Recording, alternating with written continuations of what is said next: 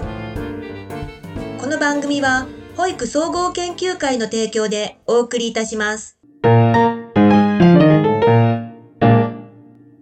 皆様、こんにちは。えー、令和5年度を迎えました。今日はあの4月3日でございます。あの、一応4月1日にですね、子供家庭庁ができたわけですけれど、今日はあの、岸田さんがですね、子供にとって何があの、より大切であるか、子供を真ん中に子供の意見を聞いて、これから子供家庭庁を中心として進めていきたいというお話をしていましたし、あの、小倉大臣も子供の関係だけではないものも含めて、私たちが、あの、一生懸命進めていくことが今後の大きな手立てになるんだというお話をしていました。今日、子ども家庭庁や少子化対策の話をしますけれど、えー、取り立てて新しいことがありません。えっ、ー、と、令和5年の4月1日に子ども家庭庁というものができて、ちょうどあの、この、えっ、ー、と、坂崎のラジオがやった時にですね、2年前の4月1日に子ども庁というものができるのではないかというお話をしたこともありますので、今日、一応この区切りの話をしていきたいと思います。えー、子ども家庭庁は、まあ、政府の子ども政策の司令塔だと思います。少子化や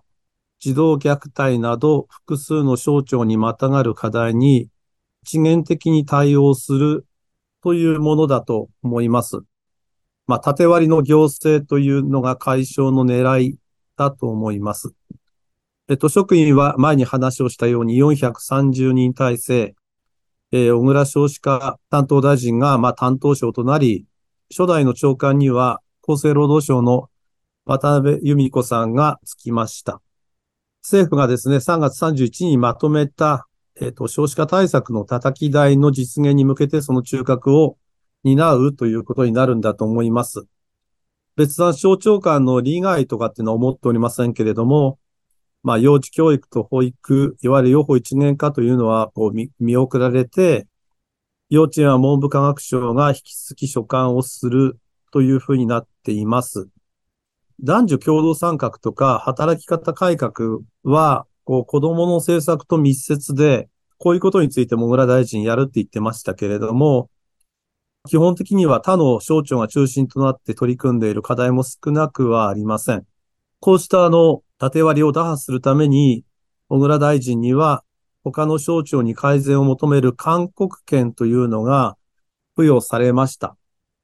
いわゆるその天下の宝刀ということだと思いますけど、まあ調整力も含めて進められるんだというふうに思います。内容につきましては、各新聞、あの、細かく書いておりますので、皆様方よくわかると思いますけれど、えー、今後の3年間を少子化傾向を反転させるために、と集中的に取り組む機関として、子供子育て支援加速化プランというのを今回示しました。主な項目としては、経済的な支援の強化と保育サービスの拡充、働き方の改革なんだと思います。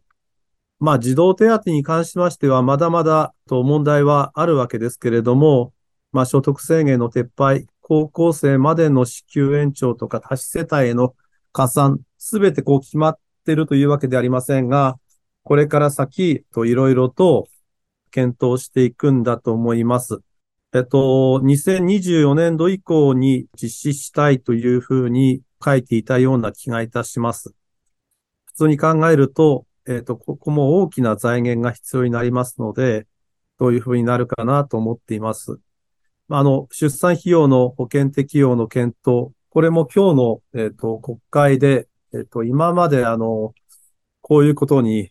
いろいろと国は文句を垂れていたのではないかみたいな話をしてましたけれども、あと学校給食費の無償化、実現すると非常に大きな金額になります。そういうことについてもどういうふうに考えていくのかっていうのも大きなことかもしれません。保育サービスは皆様方にお話をしているように、保育士の配置改善が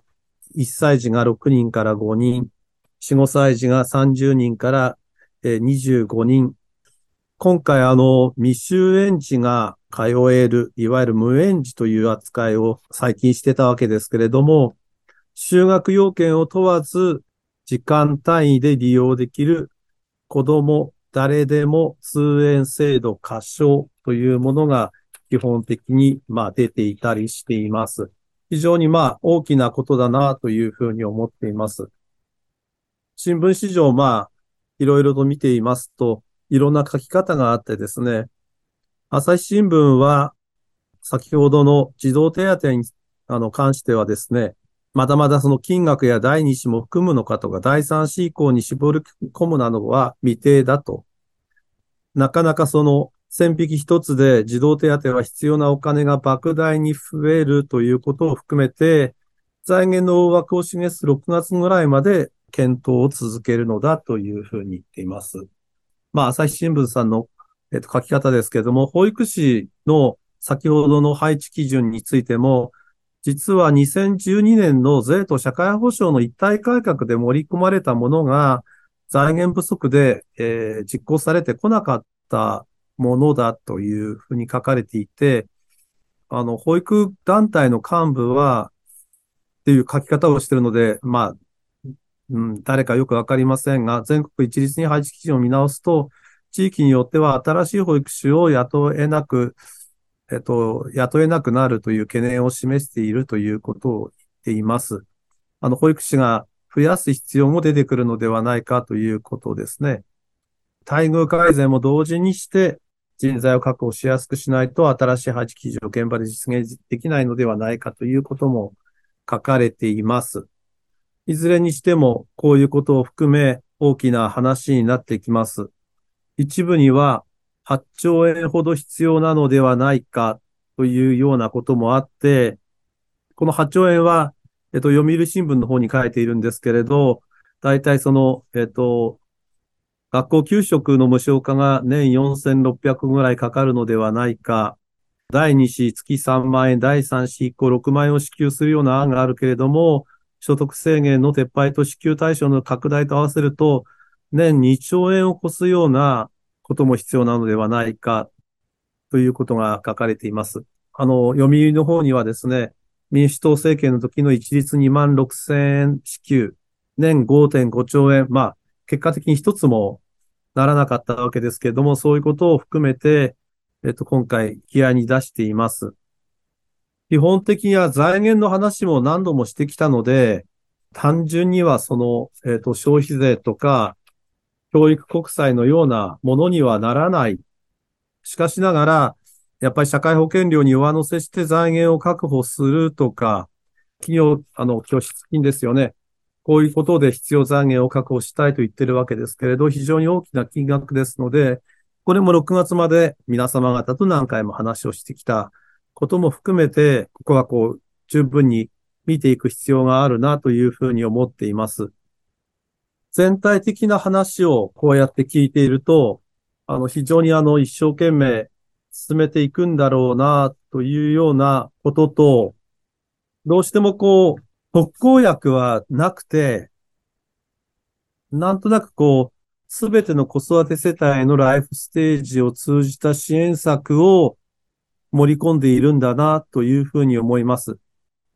岸田さんがですね、若い世代を希望通りに結婚して子供を持ち、ストレスを感じることがなく子育てできる社会を基本理念としてこの試案があるわけでありますから、まあ多くのところにあのばらまきということではなくて、こう全体的に今までできなかったことを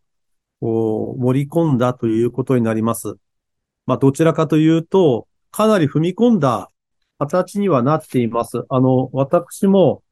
例えば、学校給食の無償化っていうのはどちらかというと、自民党内、あの、茂木幹事長さんあたりから出た話だと思っていますし、菅元首相からですね、確か、えっと、出産の公的医療保険適用の検討っていうのは出てきたので、今までその、あんまり出てきていなかったものが、これらの中にも、えー、組み込まれたのだなというふうに思います。特に私が最近ずっと話をしてきました、いわゆる無縁児のことについては少し話をしておきたいと思います。今回は、すべての子育て世帯を切れ目なく支援することを掲げて、保育者や幼稚園に通っていない無園児と呼ばれる子供の孤立防止策として、親が就労していなくても保育が利用できる子供誰でも通園制度過小の創設が打ち出されたんだと思います。なんといってもですね、いろいろと問題がたくさんある世の中を考えると、こう不適切な保育あたりでこう叩かれてはいるけれども、基本的には、うん、保育にきちんと見てもらうことが望ましいんではないかなということだと思います。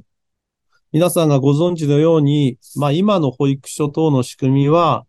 親が一定以上の就労時間がある場合は0歳児から利用できるということですけれども、今回の通園制度は働いていなくても、就労時間が短くても、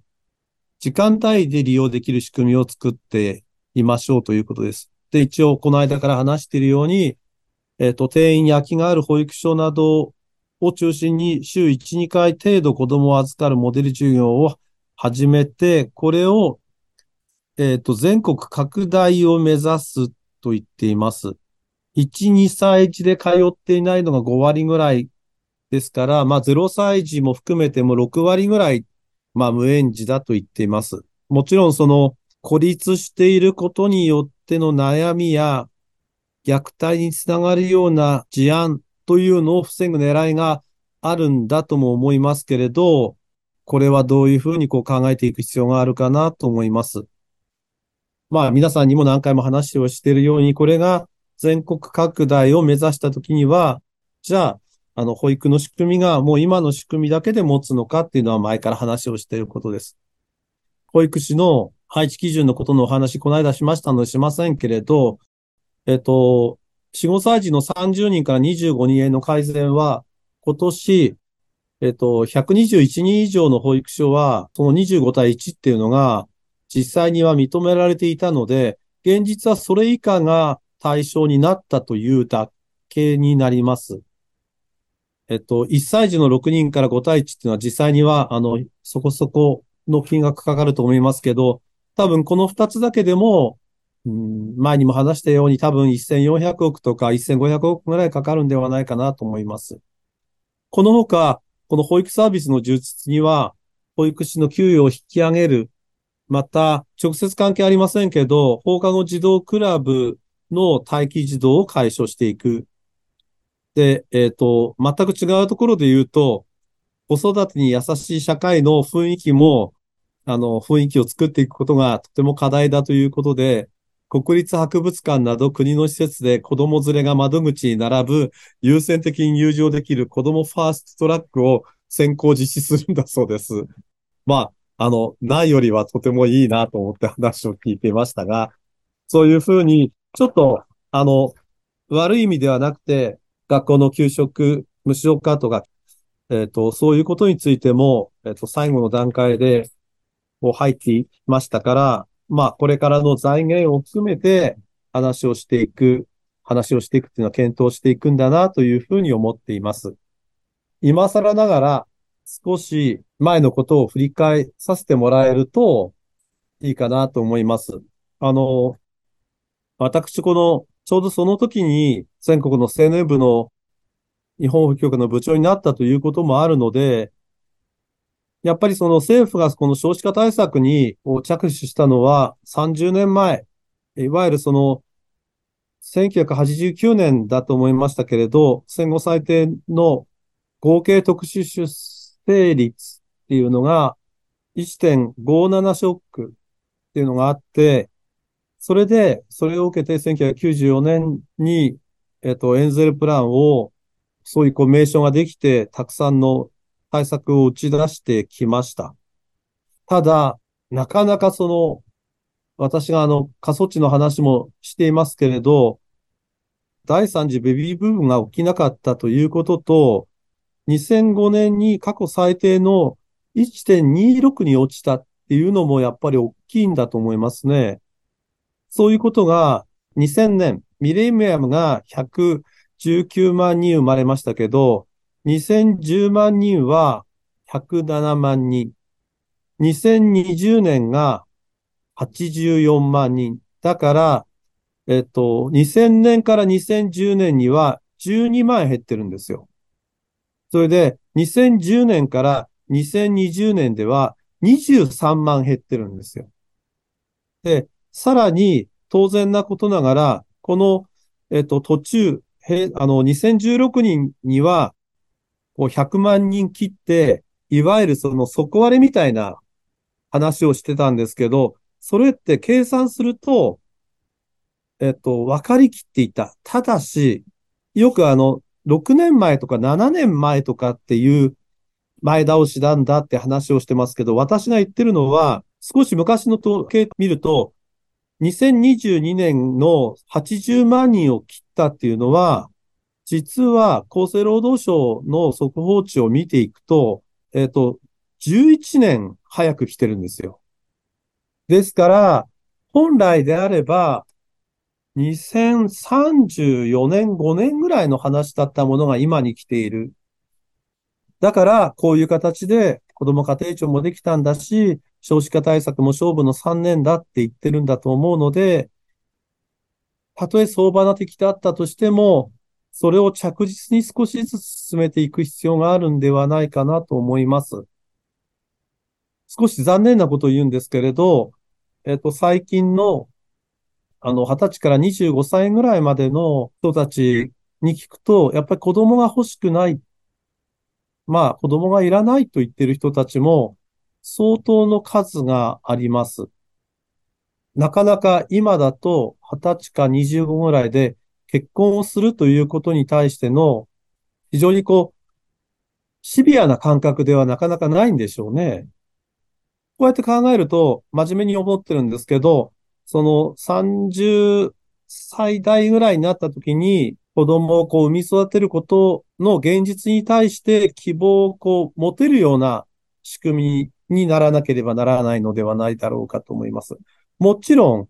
えっと、結婚をしてもらうとかっていうこともあるんでしょうけれど、ある程度お仕事も少しできて、そういう中で家庭を持つってなった時に、やっぱりいろんなところから、家庭持ったり、子供産んだりしたら支援が大きいねって、日本の社会が大きいねって、自分が子供入れてた時には、保育料8万だったんだよね、みたいなことが、あの、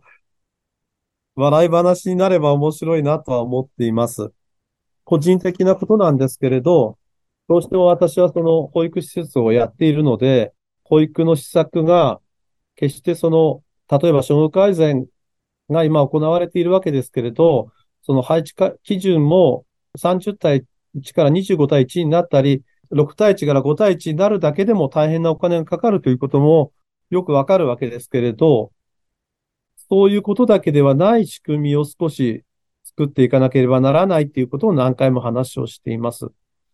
しかしながら、少しこう、今日のまあまとめなんですけれど、先ほど話をした1994年のエンゼルプランを作ったときに、私はこう、これから子供のことが真ん中になる社会、子供のことを支援する社会が到来するんだろうなと思って30年過ぎました。あの、今、こういうことになって日本がもしかすると人口が少なくなっていくけれど、子供たちのことをまず真ん中に考えていこうという人たちがだんだん増えてきた。毎日のようなニュースになって、毎日のように国会でも話になるようになってきた。そのことがですね、これから先の日本をある程度作る基本になっていくのではないかなというふうに思っています。子供たちを育てるためには、じゃあどのような雇用環境が必要なのか。じゃあ今の賃金体系というものは、どういうふうにこう、えっ、と、若い時とある程度年を取っていた時の賃金体系って考えることなのか。そういうことを考えていくことも含めて、